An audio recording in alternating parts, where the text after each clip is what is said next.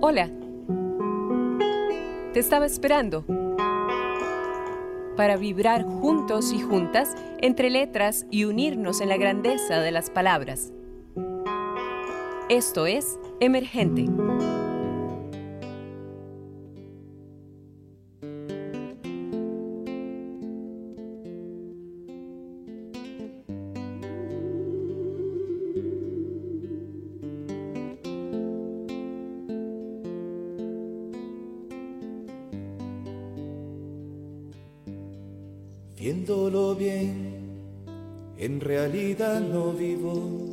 Tan solo.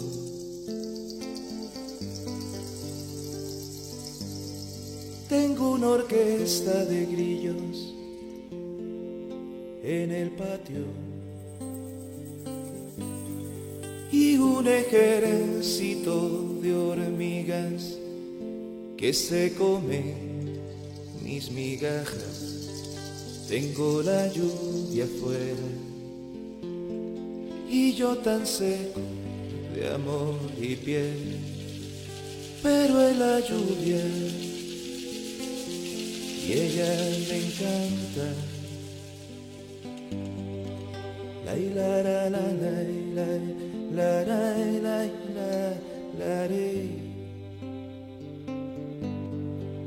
la la la la la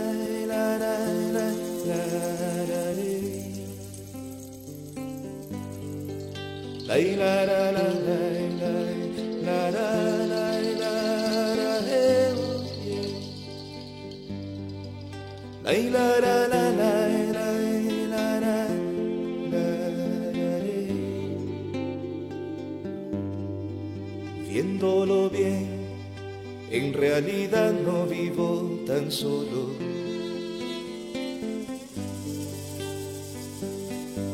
Tengo mis hermosos y tiernos que vienen a mí con solo invocarlos. Tengo la lluvia afuera y yo tan seco de amor y piel, pero en la lluvia y ella me canta. La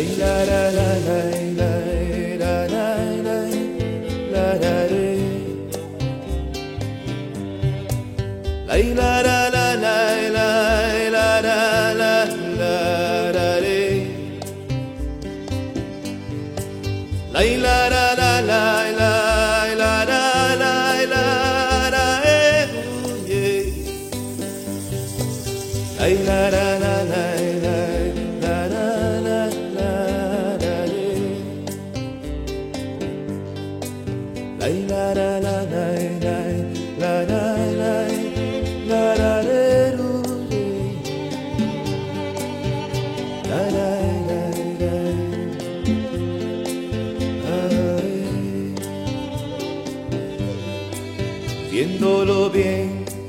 en realidad no vivo tan solo. Hay noches en que el amor ronda en mi cuarto, entre mis manos, en los abrazos, hasta en mis desayunos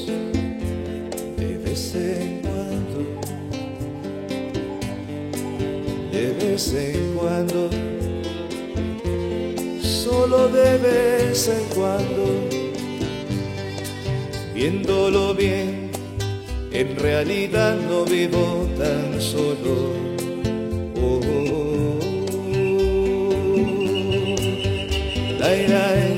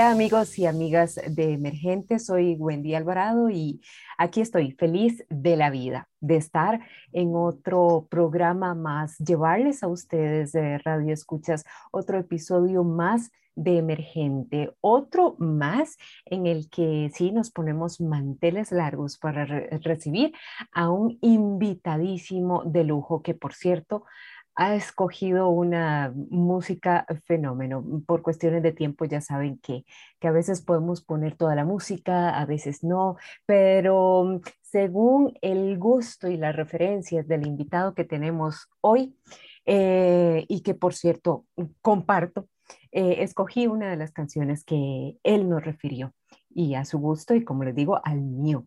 Eso que escucharon al inicio es de Luis Ángel Castro. Por supuesto, sí, tenía muchísimo de no escucharlo. Inventario 89. Así que muchísimas gracias al invitado que nos propuso esta maravillosa música, así como lo dice Luis Ángel en esta canción hermosa que bueno, si se refiere a su casa allá en, en, Manzanillo, que ya he tenido la oportunidad de visitar ciertamente, así como lo dice esa canción, esa orquesta de, eh, en la que él dice que realmente él no vive solo, ¿no? sino que está acompañado por aquella orquesta de grillos y aquel ejército de hormigas que se comen las migajas de lo que él deja ahí, ¿no? Es, es una canción maravillosa, pero maravillosa y tenía muchísimo de, de no escucharla, así que espero que la hayan disfrutado igual como nosotros lo hicimos. Y bueno, antes de iniciar y presentarles al invitado que yo tengo este, en este episodio de Emergente,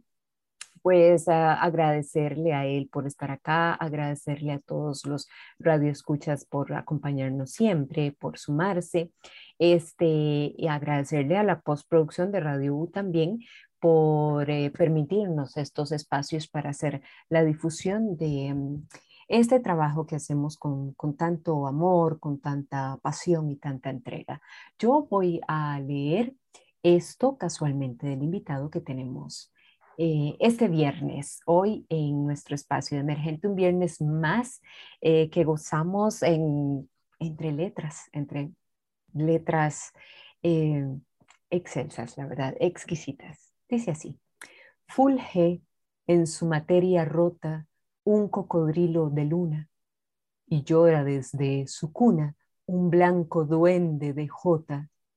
En su voz de verde sota, Nueva York, Madrid, Granada, pulsan su gitana espada, que pistila entre la sombra del zacate que le alfombra como una rosa quebrada. De todo es lo mismo y no es lo mismo. 1994. Les cuento que tengo a Cristian Marcelo Sánchez y me di cuenta que es Sagitario también, sí, del 12 de diciembre del 70, licenciado en Lingüística y Literatura por la Universidad Nacional, perteneció al taller literario del Café Cultural Francisco Zúñiga Díaz, del que fue director de las publicaciones Semblanza, Fondas y Biblioteca del Café. Participa en el Encuentro Nacional de Poetas en San Ramón y Encuentro Internacional de Escritores Eunice Odio en el 2011. Es incluido en Voces Tatuadas, Crónica de la Poesía Costarricense del poeta argentino Jorge Bocanera, el grande de Jorge Bocanera, sí, en Poesía del Encuentro y también en la antología Voces de la Poesía Costarricense. El Eco de la Memoria colabora con la revista virtual de Mandrágula y El Pez Soluble, además con la segunda edición de 100 años de literatura costarricense.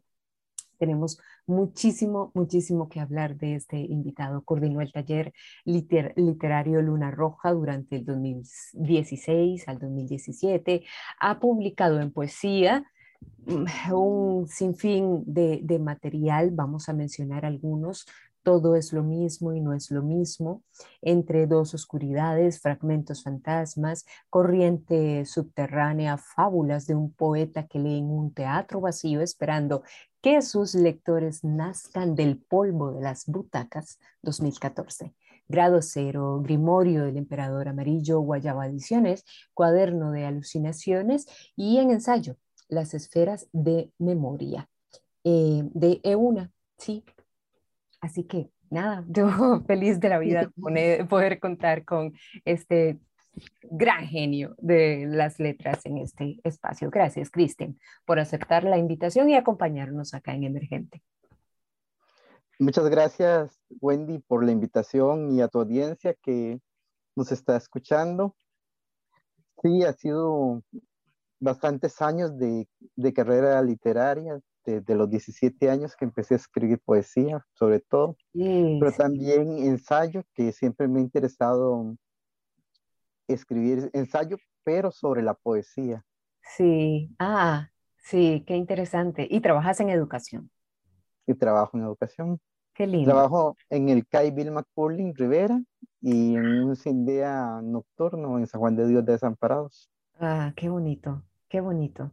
Qué lindo, gracias, Cristian, de verdad, una gran eh, carrera literaria ya no, no, no, es, no es cualquier cosa. Contanos, tal vez para empezar, ¿en qué se enfoca tu, tu poesía, Cristian? ¿Tenés, eh, abarcas, eh, digamos que los temas eh, básicos, ¿verdad? En los que sabemos que más o menos se mueve la poesía, que el amor, ¿no? Que, que la muerte, que, ¿no? Que la vida, o te salís un poco más de eso en, tu material, el que tenés eh, eh, publicado hasta ahora, gira en torno a otros temas, este, se hilan todos de alguna manera, te identificas con unos más que otros. Contanos más o menos por dónde va tu, tu material.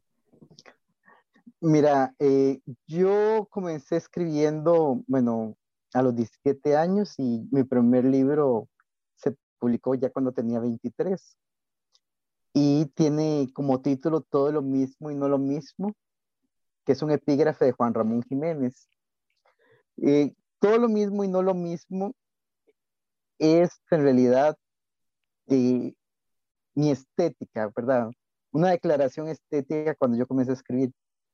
Yo cuando comencé a escribir me di cuenta que, que innovar en poesía y en literatura es bastante complejo y complicado, es decir, ya prácticamente todo está inventado y si no está inventado, uh, uno tiene que ver cómo lo recrea, cómo lo hace nuevo.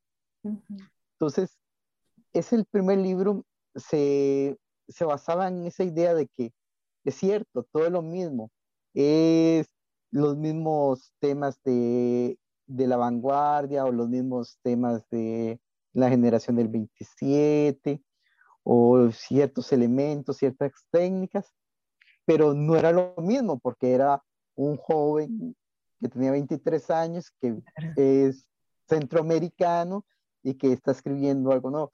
De paso, en el primer libro yo incluí ocho décimas. Ok. Y un romance, que digamos, para la época en que yo claro. publiqué ese librito, era algo que nadie, nadie se atrevería a publicar. Bueno, aquí en Costa Rica, los poetas mayores decían cruz, cruz a la poesía rimada, eso ya, ¿para qué? Si eso no. ya está, es decir, todo el mundo te decía, ya eso está superado. Claro, Hasta, claro. Entonces, yo dije, no, no, yo, por ejemplo, yo empecé a escribir eh, poesía rimada gracias a, a, que, a que empezamos a jugar en el taller literario al que yo asistía el de Francisco Zúñiga Díaz, empezamos a jugar con, eh, con una competencia de sonetos, ¿verdad? Mm. Eh, de sonetos burlescos. Ok.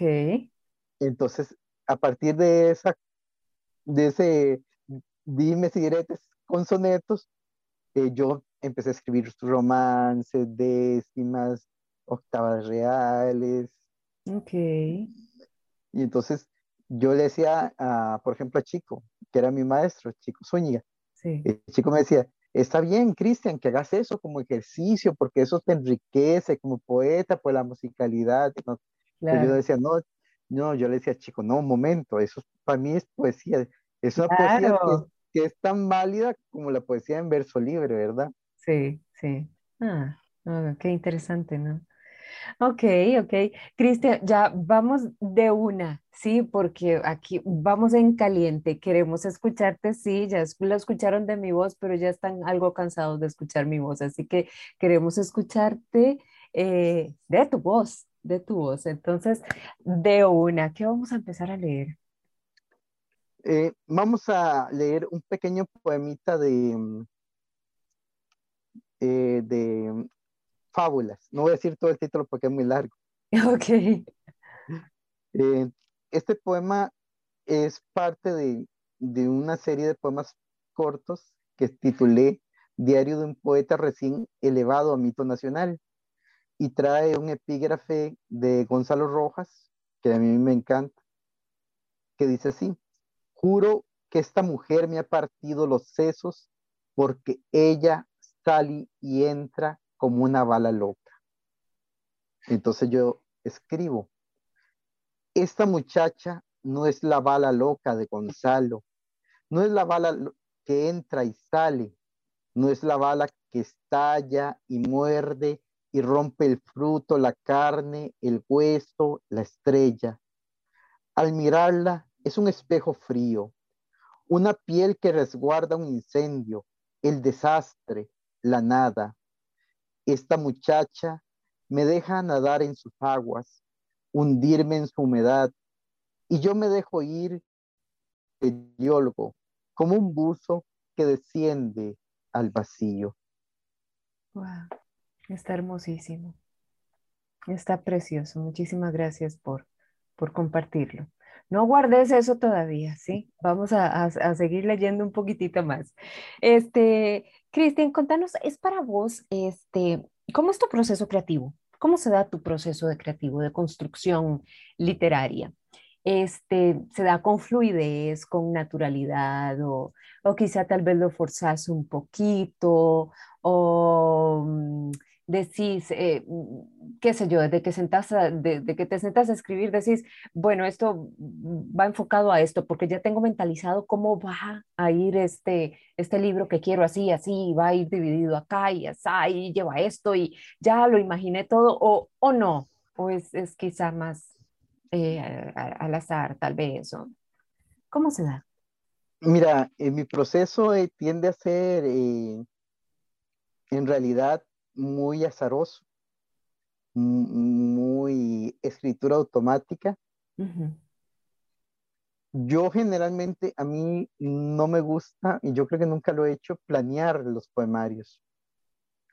¿Qué es, bueno, qué es lo que generalmente hacen los, los poetas, verdad? Eh, no sé, toman una obra de teatro y la convierten en poesía, o toman un tema, ¿verdad? Actual, no sé, la guerra en Afganistán y, toman un, símbolo, por ejemplo, eh, de un niño ahí, un niño bomba, y entonces empiezan a escribir sobre eso, o, toman un, un, mito, no sé, el Minotauro, y se escribe un libro sobre el Minotauro. Yo sinceramente, los libros con unidad temática de ese carácter a mí me aburren y los repelo por, no sé, falta tal vez de creatividad. Es decir, cuando un poeta te repite y te repite y te repite sobre el mismo tema, no sé, me redonda. Pienso que hay libros como, bueno, Poeta de Nueva York, que a pesar de que es un libro que hablas, que en, realidad es un libro que habla de la ciudad y no habla de la ciudad, habla de la experiencia del poeta en la ciudad. Okay. Eso me parece maravilloso. O por ejemplo, el Trilce Vallejo, que son palabras mayores. Es, un libro que habla sobre su experiencia como individuo, como ser humano. Entonces, más allá de que, eh, no sé, no, es un, no, es un, libro que que principio a fin te esté hablando, no sé, sobre Atenea o sobre Hera o... No, no, es, es un libro que e, evoluciona con su vida, con sus experiencias, ¿verdad? El encuentro con su, con su novia, la cárcel, sus papás, la familia, en, realidad, si uno lo piensa, de unidad temática no tiene nada, es decir, mm. y, y, si pensamos de, de formal en algunos casos tampoco. Sí porque hay experimentos en ese libro maravilloso. Entonces, para mí, Trilce de Vallejo es así como mi modelo máximo de, libro perfecto en poesía. Sí, sí. De eso que yo... Es cierto, es cierto. Tienes toda la razón. Coincido totalmente con, con, con vos en, en ese sentido. Y también eh, en esto que decís, ¿verdad? Que es como más enriquecedor el hecho de, de poder leer con respecto a esas experiencias, ¿verdad? Entonces, te, como que te provoca más, ¿no? Y como que te genera más, más inquietud, más curiosidad, digo yo poniéndome en el plano de lector, ¿verdad? Puede ser para mí quizá más interesante leer de eso que no de, así como lo decís, de una ciudad que a final de cuentas, eh, aunque sí va a tener sus cambios, ¿no? Y sus evoluciones, es ciudad, ahí está, ahí queda, ¿verdad? No como las experiencias que, que, pasan, que se acumulan, que cambian, que transforman, ¿verdad? Entonces, eh, que implementan cambios, ¿verdad? Y puede ser como más, es cierto, es, es más interesante, viéndolo desde esa perspectiva es más interesante. Cristian, vamos a leer más, ¿sí? Por favor, seguimos aquí entre, entre tus respuestas, entre tu letra, en esta tertulia que tenemos acá con Cristian Marcelo Sánchez. Eh, bueno, mi poesía siempre ha mm,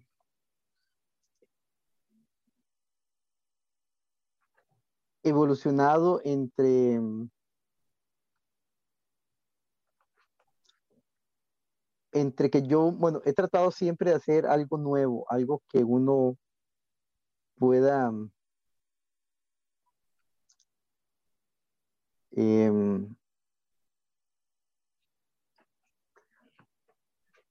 de Grimorio del Emperador Amarillo,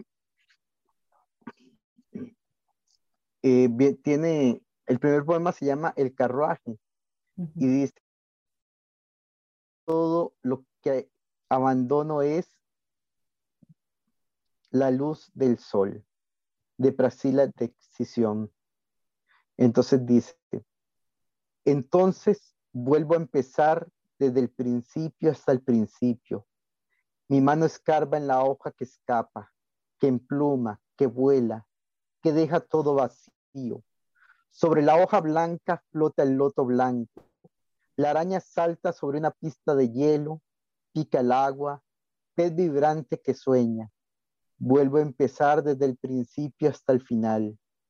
Toco la hoja blanca, húmeda, flexible. La música que hace un coro de locos, un coro de gaviotas, un coro.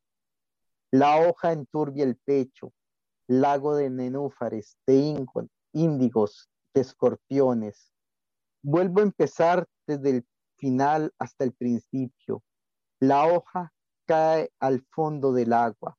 Al fondo nace lo claro, lo turbio, lo que ilumina el cielo con rostros de mujeres o pesadillas. Vuelvo a empezar desde el final hasta el final. Somos el uno, unidad temblorosa que se reconoce en la tinta que sangra. Qué belleza. Precioso.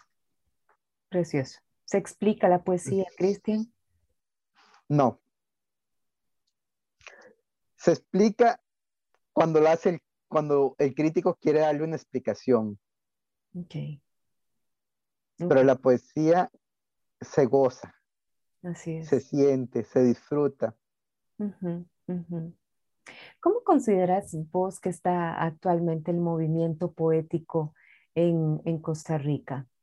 Digo yo, cuando mm, tal vez tras bambalinas, no tan tras bambalinas, ¿verdad? Empezamos a, o escuchamos decir, eh, eh, lo pregunto porque tal vez, no sé, tenga edad la poesía para vos, no sé, quizá, eh, acerca de, por ejemplo, el movimiento joven de la nueva poesía costarricense.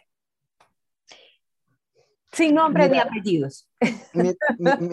Mira, em, cuando yo comencé a escribir, ¿verdad?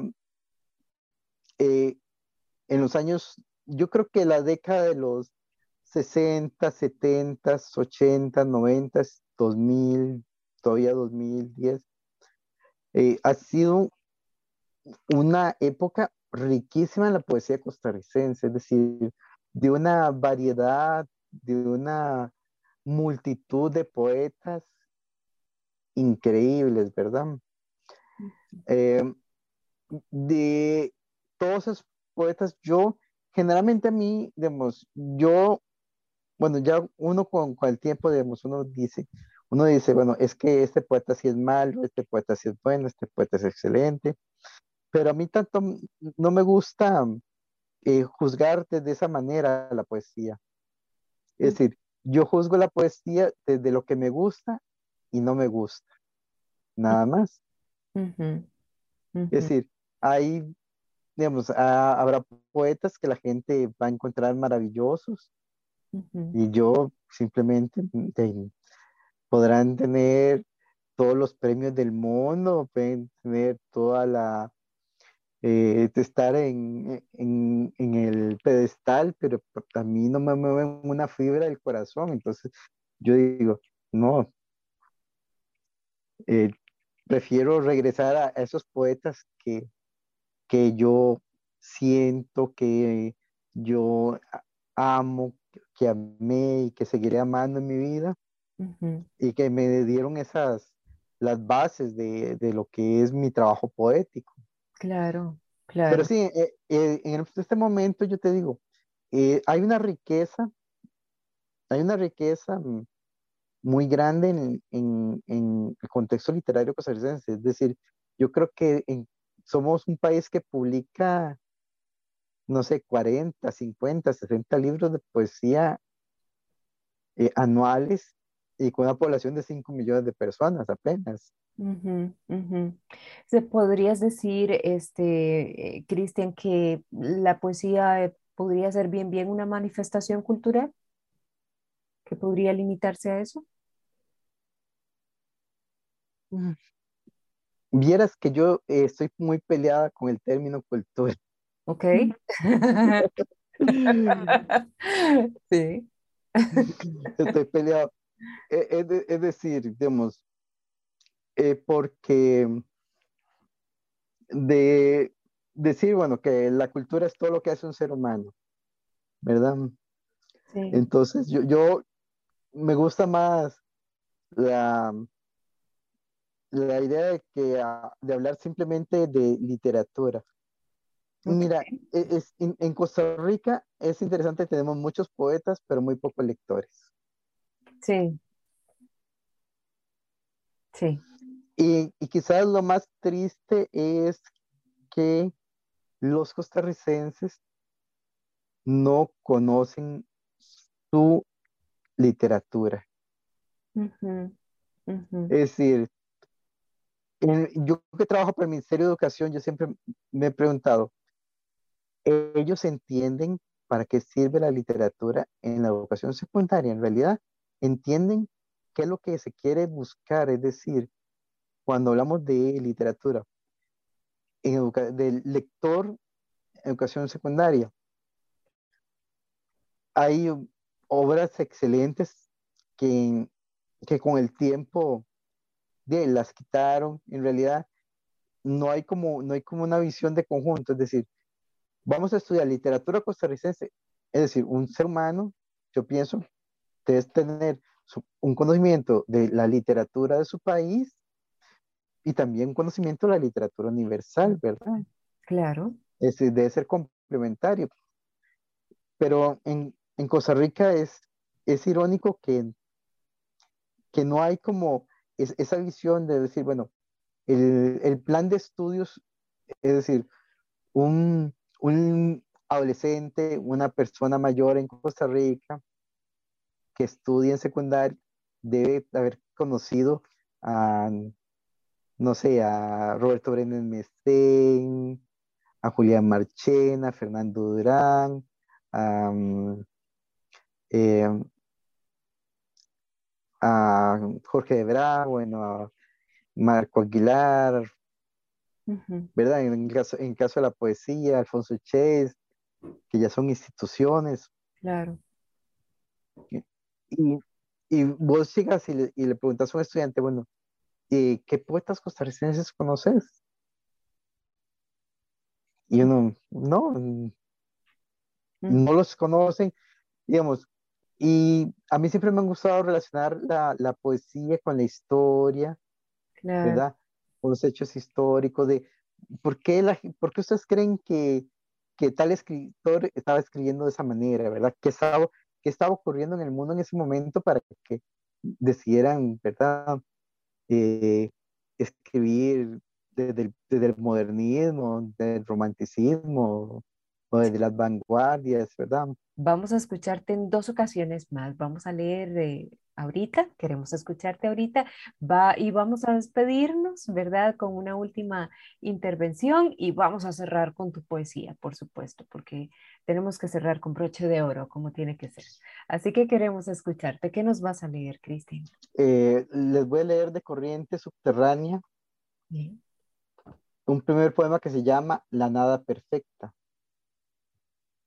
Dice así, junto a mí tu cuerpo, el deseo de poseer lo imposible, la vieja guitarra que no sueña, el arlequín solar, tu caracol abriéndose al ocaso, junto a mí tu cuerpo, suma de alba, arcángel luminoso, el viento que se muerde la cola, la cama abierta ningún camino, tu cuerpo irrepetible, y el amor flamea en presencia del aire, y el corazón se asfixia en ausencia del labio. Junto a tu cuerpo, las encrucijadas, el amor siempre yendo hacia otros horizontes. Junto a mí, tu cuerpo es la nada perfecta. Es precioso. Muchísimas gracias, de verdad. Gracias. y, para, y para cerrar, uno cortito, se llama ah, contraseña. ¿Te parece si lo dejamos ahorita para, para el final? Antes de despedirnos, antes de despedirnos, nada más quiero que nos contés. ¿Cómo, como, como educador, cómo empezamos acercarnos, según desde tu criterio, por supuesto, cómo empezamos a acercarnos a la poesía? O sea, ¿qué le recomendarías a la gente que este, quiere hacer su primer contacto con la literatura y que dijo, ok, voy por poesía? ¿Qué leo? ¿Qué busco? ¿No? ¿A dónde busco? ¿Qué autor? No sé, ¿qué, qué me recomiendan? O, o, o, comienzo leyendo o, ah, quizá tal vez he tenido la espinita por escribir o comienzo escribiendo. A ver qué, qué tal, desde tu perspectiva. Yo te diría que eh, le recomendaría que leyera primero, que buscara por sí mismo autores y ya cuando tuviera cierto bagaje, diría, mira, puedes leer estos otros autores, y son un poco más difíciles, porque yo cuando comencé muy joven, eh, había leído simplemente a Becker, a Fernando Ferrán, a Juan Ramón Jiménez, a mm, Miguel Hernández, que era lo que encontraba en la biblioteca del colegio, Roberto Brennan Mesén. Y yo quería ser poeta. Y entonces, eh, en el periódico apareció el anuncio de, un poeta que vendía su libro y yo lo llamé, mira, me interesa tu libro. Entonces lo fui a conocer y él me presentó otro poeta que era Guillermo Sainz Patterson. Y Guillermo con mucho cariño me recomendó el Trilce Vallejo y Cartas a un joven poeta de Rilke. Y te juro que, bueno, leí a los 18 años el Trilce Vallejo y quedé como intoxicado. No entendía qué era la poesía. Claro. Es decir, el libro en no, no estaba en su momento para mí como lector. Claro. Entonces, ¿qué hice? Volver otra vez a Juan Ramón Jiménez, volver otra vez a, leer a, Gustavo Adolfo Becker para recuperar, para decir, porque sí, me había provocado un shock de eso que uno dice, no, no. Entonces, así, yo siempre, eh, cuando doy un taller literario, pregunto, bueno, ¿y, qué has leído? ¿Qué conoces? ¿Qué estás escribiendo? para saber. el terreno. Sí, porque uno, uno tiene que ver, bueno, eh, ha leído mucho, ha leído muy poquito. No les voy a, no les voy a, no los voy a mandar a leer a Lesama Lima para que me digan, es que no entiendo nada. Claro. Exacto, sí, que como para desencantarlos no es lo que queremos, ¿verdad? No, no, que no los queremos. Exactamente. yo pienso que uno a la hora de recomendar lecturas tiene que ser muy cuidadoso y primero, sí, bueno, si hay una persona que le interesa, mira, eh, no sé, y le puedes ir comenzando tal vez con algo más sencillo y ir ahí eh, evolucionando con las lecturas. Es decir, bueno, en los talleres, bueno, siempre uno termina recomendando, ya cuando ya uno tiene cierto tiempo, conocer, mira, léete tal este, para que veas, mira cómo usa los adjetivos o cómo construye las oraciones, cómo maneja el ritmo. Genial, genial. No, pues gente, a, tomar estas recomendaciones así al pie de la letra, por supuesto. Totalmente de acuerdo, Cristian. Cristian, muchísimas gracias de verdad por, por tu disponibilidad, por sacar este tiempo, por compartir con nosotros este trabajo tan hermoso, tan destacado que haces. Y pues nada, y vamos a seguir, eh, a seguirte, a seguirte en este camino tuyo eh, literario para seguir aprendiendo de vos y seguir aprendiendo con vos. Muchas felicidades, la verdad es un trabajo brillante, así que no, gracias por, por estos, eh, este regalo que nos haces, porque realmente es un regalo para nosotros como lectores. Eso incentiva mucho. Así que muchísimas gracias de verdad. Muchas gracias. Nos vamos a, a despedir con tu lectura, por supuesto. Bueno, entonces ahora sí, un pequeño poema que se llama Contraseña. Dice así, tras los árboles, contra la pared, una taza de café, por favor, el tedio, el frío, la nada, San José abierta al mundo, jóvenes se besan la sombra, no se lo digas a nadie, nadie se lo dijo a la nada, tras los árboles, contra la piel. Wow, qué bello, qué bello. Muchísimas gracias. Yo sé que a ustedes, radio escuchas que están ahí sintonizados, que se nos sumaron a este otro episodio Emergente, están pensando lo mismo que yo, se están gozando en, esta poesía de Cristian Marcelo. Muchísimas gracias, Cristian, de verdad, por acompañarnos. Gracias a la gente de Radio U, gracias a, todos quienes siempre se nos suman, nos acompañan el viernes acá al mediodía en esta tertulia eh, poética que hemos tenido, tenido acá de lujo. Así que gracias, Cristian, de verdad. muchas gracias, Wendy, por la invitación y a, todo, a toda tu audiencia. Muchísimas y gracias. que tengan un feliz viernes. Así es, así es, que sigan gozando este viernes. Gracias y bueno, no, hasta nuestro próximo encuentro. Les abrazo. Emergente, un programa en coproducción con Radio U, Universidad de Costa Rica.